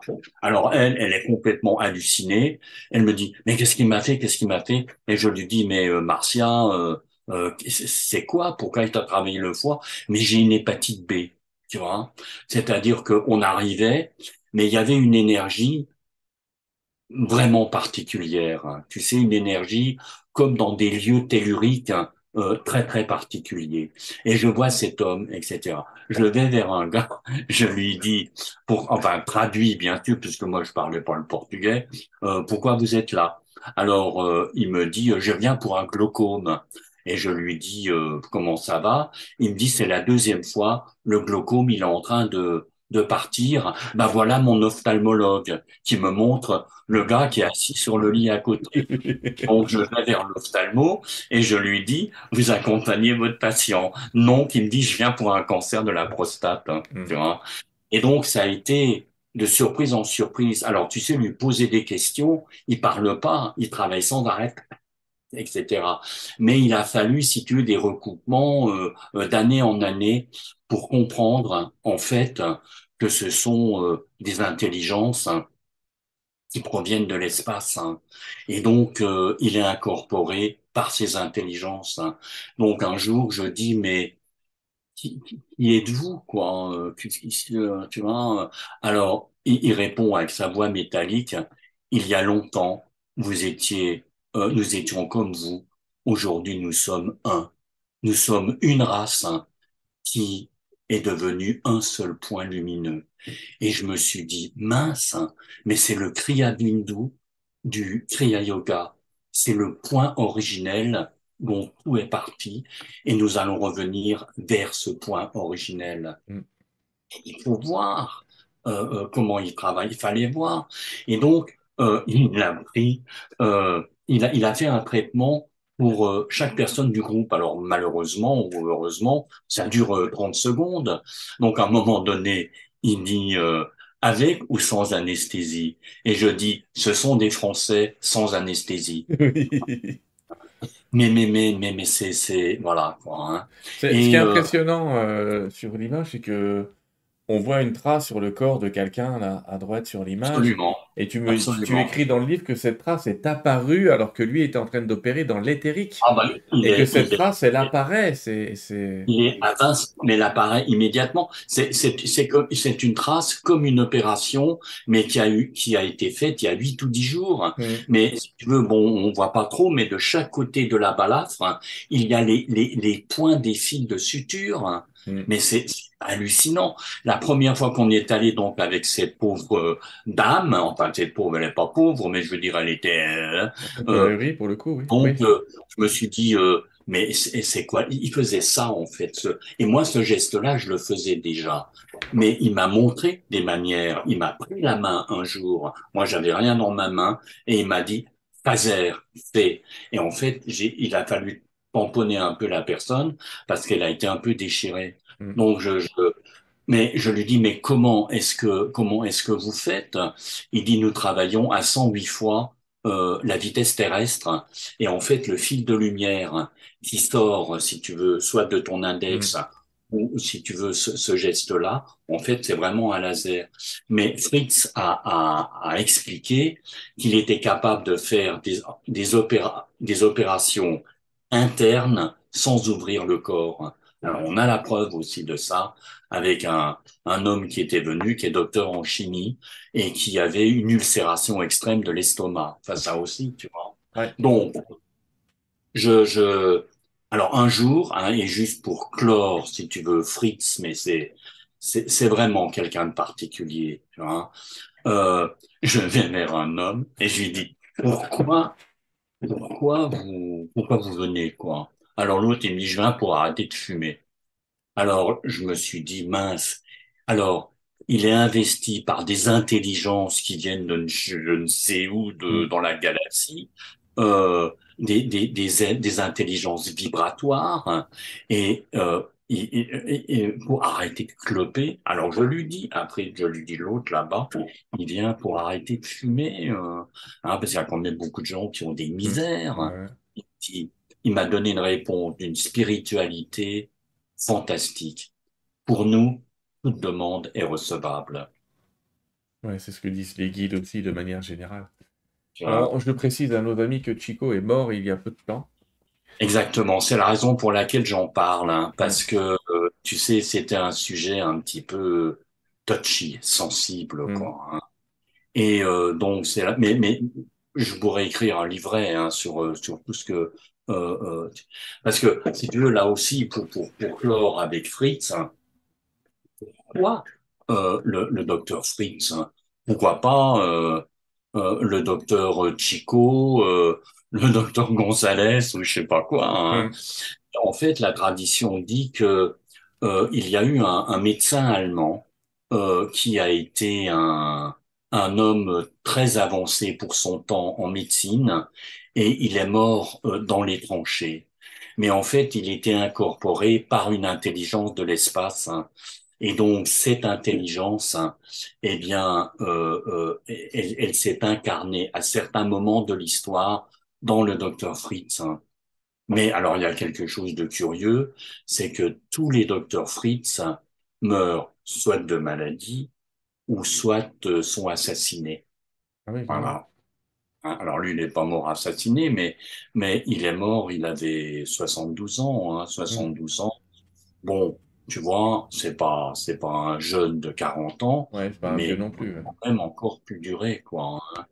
Mais il a été, euh, il a eu vraiment les honneurs de la presse euh, brésilienne parce qu'il a été reconnu comme l'un des plus grands guérisseurs après Chico Xavier, Chico Javier. J'ai une question qui, qui, qui, qui a rien à voir avec le livre, Patrick, est-ce que tu penses qu'en France, on commence à s'ouvrir à ce genre de médecine, ou est-ce que tu penses que décidément la France va rester euh, un petit peu à la traîne sur tout ça? Ah non, non, nous sommes tous déréalisés en France. Non, mais je parle de la médecine en général. Est-ce que tu penses qu'il y, aura de plus en plus de médecins qui vont s'intéresser à ces phénomènes vibratoires? Oh, il y a, il y a des, des gens qui s'y intéressent, tu vois. Euh, tu sais, tu sais, euh, bon, euh, voilà, tu sais, je faisais rire les Brésiliens parce que je leur disais, si vous faites décoller un Français, on peut faire décoller le reste de la planète, quoi. Oui, bah, c'est un peu ce que je pense. ouais. Oui, mais, mais, mais si tu veux, euh, je, je, je crois qu'il y a, y a quand même, si tu veux, un courant euh, qui s'intéresse à ça. Alors, il y a le cartésianisme de Bonalois, Hmm. euh, mais les choses, elles sont aussi en train de changer, tu vois. Moi, j'ai, j'ai- si tu veux, pour moi, le, le Brésil, ça a été un ballon d'oxygène, parce que connaître euh, l'ancien euh, secrétaire d'État à la santé, le docteur Ronaldo Gazola, Ouais. c'était quand même quelque chose. Gazola m'a emmené, euh, il m'a emmené euh, vers euh, 2000-2002. Alors j'ai des photos aussi. Hein, on est avec le ministre Liliane et moi. Et donc c'est un hôpital d'État qui s'appelle l'hôpital Frère Louis. Frère Louis, c'est frère Louis, et c'est euh, dans un quartier de, de Rio. Mais il y a une aile spirit. hein. Et donc c'est pas un médecin qui nous a emmenés, c'est le secrétaire d'État à la santé, le docteur Ronaldo Ah, ben là, ben, on n'est pas prêt de voir Olivier Véran nous amener là-dedans. Mais euh, bon, Donc, si tu veux, dans cet hôpital, quand je dis qu'il y a encore beaucoup de choses à dire, hmm, euh, ils ont créé une aile spirit hein, avec deux médiums incorporés par des médecins de l'astral. Et donc, euh, euh, ce- mais ces médiums, ce sont des, des fonctionnaires appointés du ministère de la Santé. On n'est pas, euh, si tu veux, dans une clinique alternative ou un centre perdu dans la campagne. C'est un hôpital d'État. Lorsque un malade est considéré comme perdu par la médecine conventionnelle, euh, avec l'accord des médecins qui se réunissent, avec l'accord de la famille, l'accord euh, du, du malade s'il est encore conscient, il est transféré dans l'esprit et là, il reçoit des soins par euh, un médium dont je parle aussi dans le livre quand même, eh bien, euh, euh, qui est incorporé par un médecin de l'astral, qui s'appelle le docteur Frédéric, et donc il fait ses soins, etc. Mais tu vois, Incroyable, euh, incroyable. moi je, je me je me place sous l'angle du physicien qui, qui, qui observe tout ça. Je me dis mais euh, euh, est-ce qu'on est-ce qu'on dit que tout ça c'est de la fumisterie? Mais je, je trouve que c'est de la malhonnêteté de penser ça. Il y a des choses à restructurer, et je sais aussi que il y a malheureusement des gens qui font n'importe quoi, et donc il faut avoir de l'éthique, hein. il faut avoir du discernement, et il faut faire à la manière tibétaine. Ce que je fais, c'est non seulement pour moi, mais pour le bien de tous les êtres. Je suis, je suis complètement d'accord en, en parlant d'éthique. Patrick, euh, on prendra un peu moins de questions ce soir, mais tu nous as proposé un petit, de faire un petit exercice avec toi. Est-ce que ça te tente? Ah ben moi je, je si vous voulez hein, on peut faire on peut je peux prendre quelques questions aussi. On peut faire, C'est on peut faire les deux. Qu'est-ce qui te, qu'est-ce qui on fait les deux. Allez, on je prendrai quelques questions. On terminera vers, euh, vers 45-50 les amis maximum. Mais euh, comme, euh, comme là, je vois que c'est un... tu vas nous proposer un morceau qui dure 5 minutes. On peut prendre 5 minutes que vous ressentiez un peu dans votre corps, les amis, en replay ou en direct, parce qu'il y a des gens qui, vont... qui qui me poseront la question. Est-ce que ça marche si on le fait plus tard? Oui. Euh, alors quel exercice tu nous proposes? Je te laisse la main. Et je me traite en même temps que toi. alors, alors, je vous je vous propose euh, une cérémonie euh, de de guérison chez les Navajos. Vous savez que les Navajos, donc, ils ont cette, ce petit édifice hein, qui s'appelle un Rogan. Je vais vous le montrer hein, parce que dans ce livre, l'éditeur a accepté de mettre un encart couleur. Alors je le dis parce que euh, au même prix, hein, parce qu'avec un encart couleur, bah, c'est plus important. Vous voyez, alors attendez, je, voilà, il est là. Vous voyez, regardez, voilà. Voilà le, le Rogan. Hein, c'est un, alors attendez, je le mets comme ça. on le voit bien, t'inquiète pas. Voilà. Hein. Et donc, euh, si vous voulez, dedans, ils font donc leur, euh, leur, leur cérémonie euh, de peinture sur sable. Et donc, une, une, peinture sur sable, si vous voulez, ne, ne reste pas parce que quand la cérémonie est terminée, il il il l'enlève. Mais bon, le, terme de peinture sur sable n'est pas exact, on les appelle le peinture sèche. Mais en fait, ce qu'ils font, ils considèrent que le Hogan, c'est le lieu de la création de l'univers, c'est le lieu de création des étoiles, c'est le lieu de création d'un grand nombre d'êtres. Quand ils disent être, c'est les quatre éléments minéral, végétal, euh, animal, humain. Et donc, euh, symboliquement, en fait, le malade, il est baigné par les forces créatrices qui ont permis la manifestation euh, de l'univers. Et donc, je, je, trouve que ce sont des cérémonies euh, exceptionnelles. Pour la petite histoire, en 1986, à l'université de Phoenix, alors je sais pas ce que c'est devenu maintenant, mais euh, ils ont créé un, un, un, département de recherche sur euh, le lien entre les cérémonies et les rituels euh, euh Navajo et Hopi et la médecine occidentale, parce que ils ont vu des phénomènes de rémission, guérison spontanée euh, qui, qui sortait complètement des canons de la mhm. médecine traditionnelle. Et donc, euh, euh, ils ont commencé à réfléchir sur la, si tu veux, la reconnexion avec les forces positives de l'univers. Alors, voilà. Hein, euh, euh, J'ai mis dans le livre, hein, vous pouvez copier cette pratique sur une feuille de papier, en lire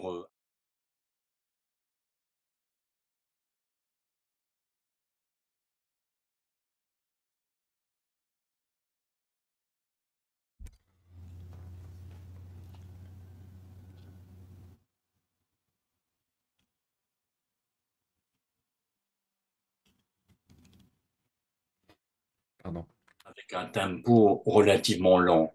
Alors j'ai choisi un rythme de tambour qui accélère un petit peu. Hein, ça va durer euh, euh, quatre minutes, mais vous allez aussi entendre quelque chose de particulier qui est euh, le, le, le cri du loup, parce que le loup il est apparenté au coyote et le coyote c'est un animal sacré pour les Apaches, les Navajos et les Hopis.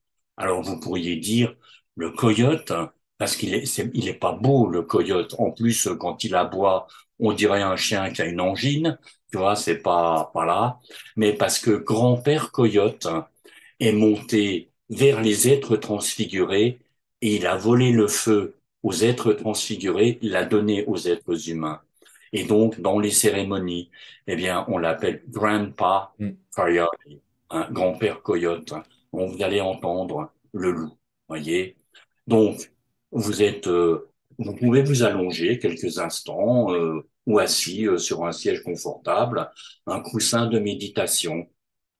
Et donc, vous allez basculer votre centre d'attention de votre tu tête. quand on démarre Pendant quelques instants, voilà. Hein. Et puis, donc, vous allez penser, j'entre dans la paix du corps, dans la paix de l'esprit.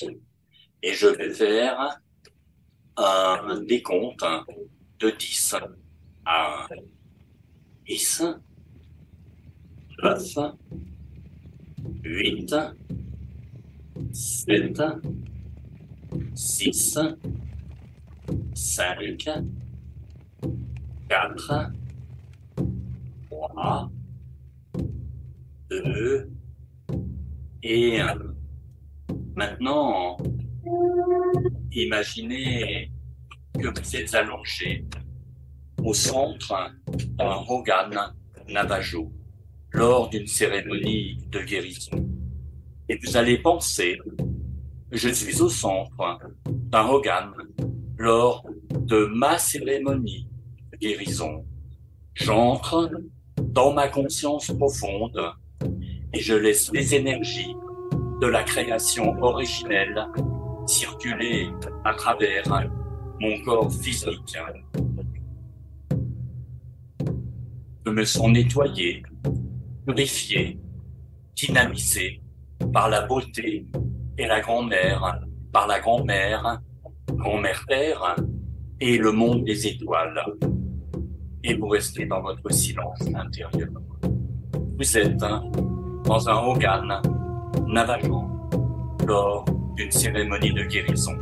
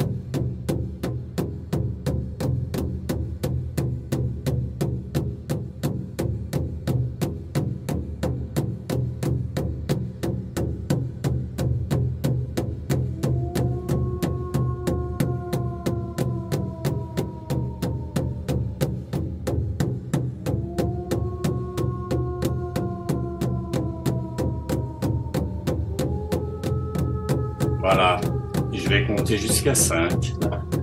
Si vous le voulez, à 5, vous prenez une respiration profonde et vous ouvrez les yeux. 1, 2, 3, 4 et 5. Alors, l'exercice, qui est plus qu'un exercice, se trouve dans le livre. Vous pouvez prendre un rythme de, tambour.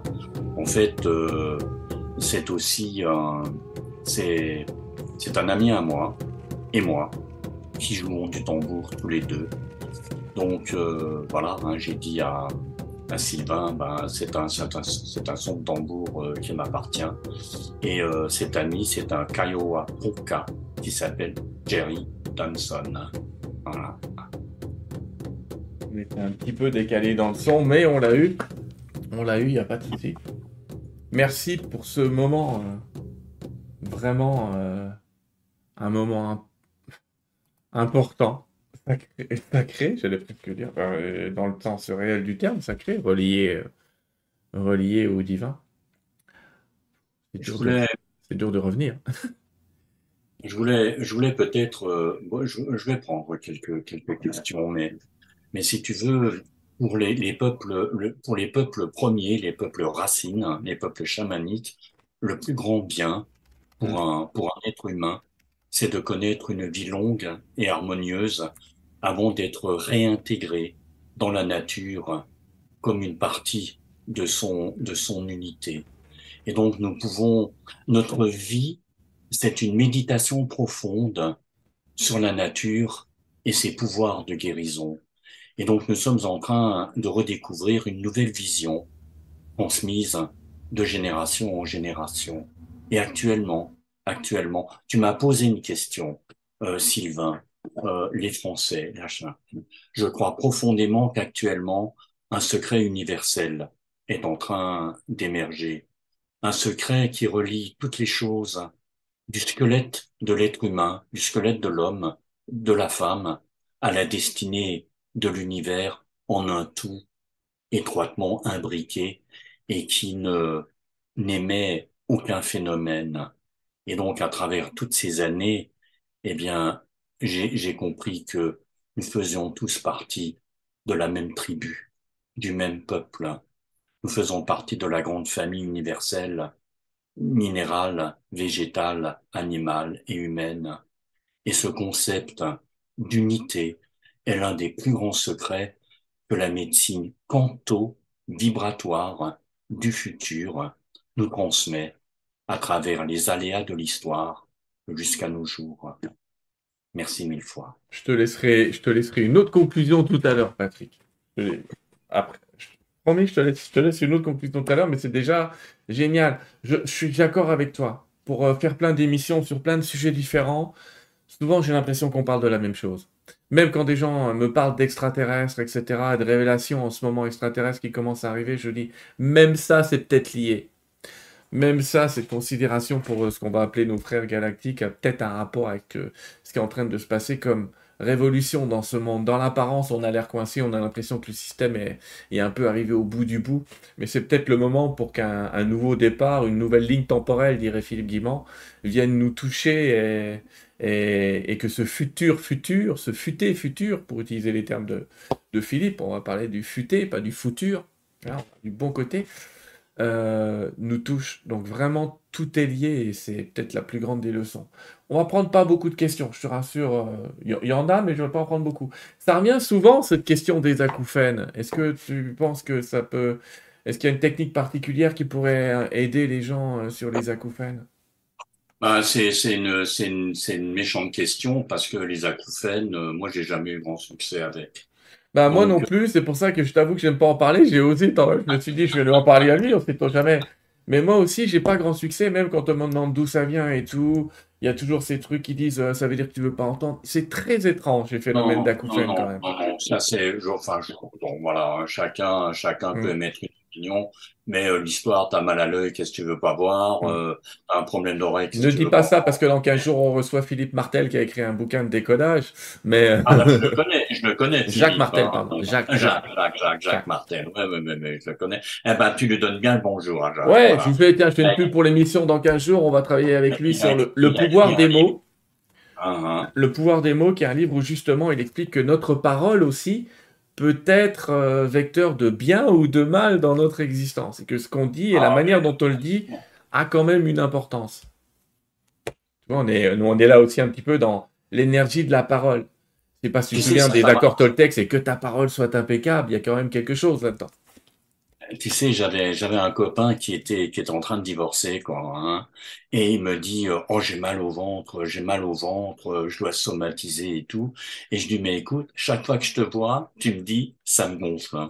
ça me gonfle. Hein. Hmm. Il me regarde, il me dit j'avais pas j'avais pas fait le lien, tu vois, c'était un ostéo, hein, même un ostéo. Je lui mais écoute, chaque fois que tu me parles de ce passage de vie, parce que voilà, c'est aussi un passage de vie pour euh, bah, pour les gens qui traversent ça. Et donc, ça me gonfle. Et l'autre, il me dit, j'ai mal au ventre.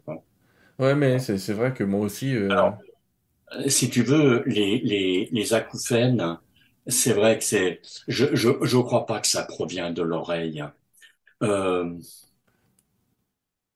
je me suis même demandé avec la plus grande mais il y en a trop, si ce sont des gens en fait qui n'ont pas euh, un, phénomène, par exemple, euh, tu sais, un excès de fer euh, dans le corps.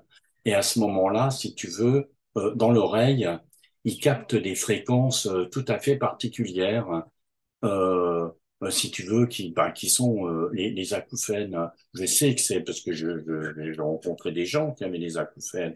On a essayé de faire des opérations de l'oreille, de mettre des gouttes de lumière pour que ça aille mieux. Et euh, voilà. Il y a, tu sais quoi, je, vais prendre qu'une autre question, mais on va y répondre rapidement. Il y a des gens qui demandent quelle technique tu utilises. J'ai envie de vous dire, les amis, c'est dans le livre. il a écrit ces techniques dans le livre, Patrick, pas toutes, parce qu'il en connaît plus que ce qu'il a écrit et décrit, euh, il faudra qu'il écrive un bouquin de médecine parallèle. mais ce serait jouable. Et euh, mais il y a ça dans d'autres livres. hein. On précise quand même que c'est, t'as pas écrit que ce livre-là et qu'il y a d'autres livres où t'en parles Ah non, il y en a, il y a, euh, ben, c'est le onzième en fait. Hmm. Hein. Non, si tu veux, les, les, les techniques, hein, euh, une fois encore, hein, c'est vraiment la, la restructuration euh, de ce, de ce corps d'énergie. Donc, euh, il y a, il y a des chirurgies qu'on peut faire, euh, euh, des, des patchs euh, vibratoires, euh, des, des gouttes de lumière, remettre en route la pulsation euh, d'un, organe. Hein, par exemple, en ostéopathie crânio-sacrée, euh, vous savez que euh, un, un organe euh, qui a perdu sa mobilité, eh bien, l'ostéo va remettre cette mobilité, ou plus exactement cette pulsation vibratoire en route.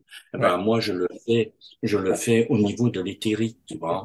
Par exemple, on a eu un vétérinaire en formation. Il m'a envoyé des photos, c'est dommage. Hein, je, j'avais pensé à mettre. Il travaille sur. euh, euh, il y a un petit cirque euh, pas loin d'où il exerce euh, dans l'ouest de la France, hein, du côté de la Bretagne. Et donc, euh, euh, il a traité euh, un lionceau et un petit tigre. Et donc, il il, il, il me montre comment il remet en route à distance une vertèbre bloquée. Donc, il me dit, mais je fais exactement comme tu nous as montré, mais ça s'appelle le trust, trust, tu vois. Donc, tu prends, j'ai essayé de montrer, tu vois, et donc tu, tu fais, tu vois, et tu remets un organe, tu remets un organe en route à distance, hein, tu vois. Ah, Donc, il y a plein, plein de techniques. hein, euh, Euh, je, je rigole, euh, Patrick, parce que Claire nous écrit, elle a- je comprends qu'elle demande ça, mais elle dit Où est-ce qu'on achète les patchs vibratoires dont parle Patrick? On est en train de parler de patchs énergétiques. oui, oui, oui, oui, oui. On en Ah, ben, tu sais, hein. Non, parce qu'on parle pas de vrais patchs, les amis. On est en train de parler de Ah, d'énergie, là. non. D'énergie, Ah non, que. Sylvain, peut-être que je peux vendre des Ah, boîtes de patchs vibratoires. Faudra ah que ouais. Hein. Écoute, on vend bien euh, des, des boîtes d'air euh, de la grotte de Jérusalem. Ouais, hein. ouais. Non, euh, Patrick se moque, hein, je vous le dis quand même. Mais, mais bon.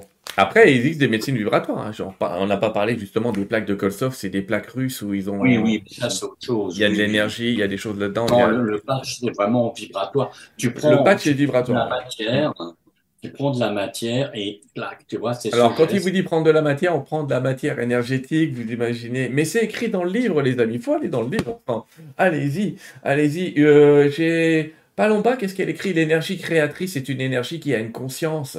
Alors, d'où vient-elle? Qui est-elle? Avez-vous un avis? D'où vient ce patch d'or que tu vas chercher, cette glaise dont tu elle, parles? elle est partout. Mais elle est Eh ben partout. voilà.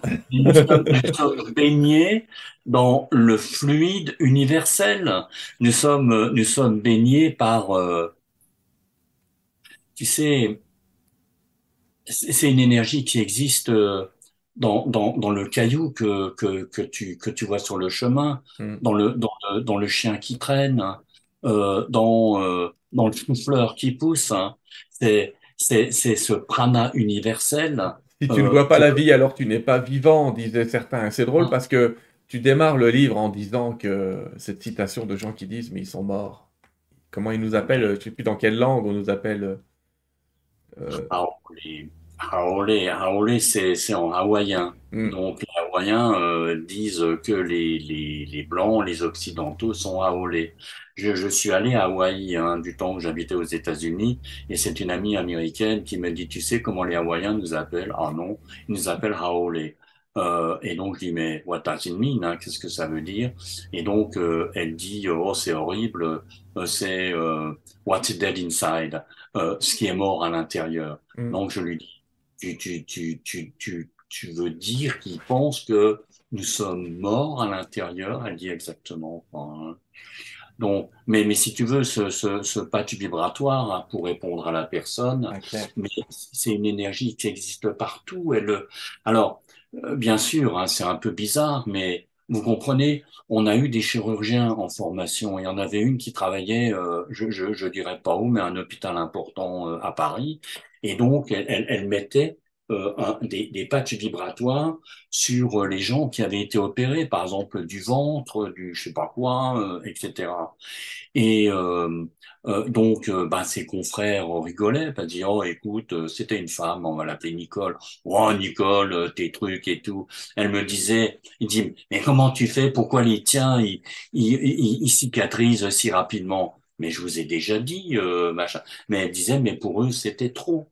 Donc on a des retours, hein. on a des retours, hein. donc on a vu. Hein. Donc tu prends, tu prends, hein, tu vois tu étales.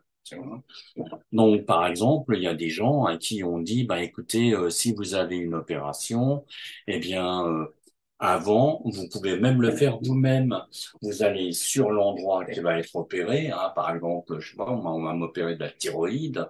Eh ben, je vais, je vais prendre, tu vois, ou alors, tu vois, tu te mets en cohérence cardiaque hein, et tu respires à travers ton cœur l'énergie régénératrice de l'univers et ton cœur va absorber cette énergie et la distribuer dans ton corps.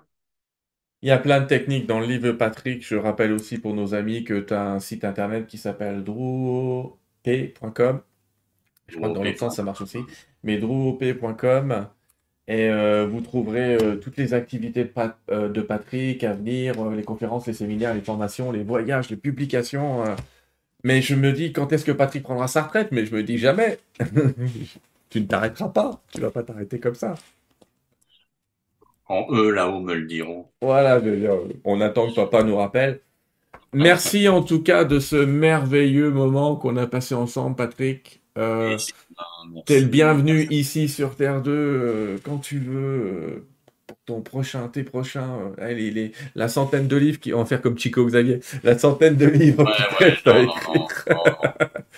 Merci à toi. On va, on va remercier ton, ta grande accompagnatrice Liliane, qui est ta femme et qui t'a accompagné partout. Et on sait qu'il n'y a pas de grand homme sans grande femme. Donc, ah et c'est pour ça qu'on va lui faire un, un gros bisou. Et puis je vais te laisser, les amis, vous avez deviné, on se rejoint dans 15 jours avec Jacques Martel, on va parler du pouvoir des mots, on va parler de la manière dont on peut les prononcer, etc. Il y aura un petit débat, vous allez voir, mais ça va être intéressant. Patrick, je voudrais vraiment te laisser euh, les mots de la fin, soit sur le vibratoire, soit sur ce que tu as envie de nous dire euh, aujourd'hui dans le moment. Et, et, voilà, et moi je te dis juste encore un gros, gros, gros, gros merci. Ben, si tu veux, je Je, vous propose encore une, une, une, méditation. Mm. Alors, c'est quelque chose de, de, très simple. Euh, imaginez que vous soyez euh, à bord d'un d'un vaisseau de l'espace hein, et que vous soyez à peu près à 10 ou 20 000 kilomètres de la Terre hein, et que vous voyez notre planète bleue. Euh, et euh, donc, entre vous et la planète bleue, eh bien, vous visualisez ou vous pensez à des pissenlits en fleurs. Vous savez, les, les fleurs de pissenlit, vous savez, qui sont comme ça, avec toutes les petites corolles. Et donc, euh, vous pensez que cette fleur de pissenlit, eh bien, chaque corolle, c'est une valeur, c'est-à-dire amour, gratitude, respect, gentillesse, partage, bonheur, etc., etc. Toutes les, les belles valeurs de l'humanité.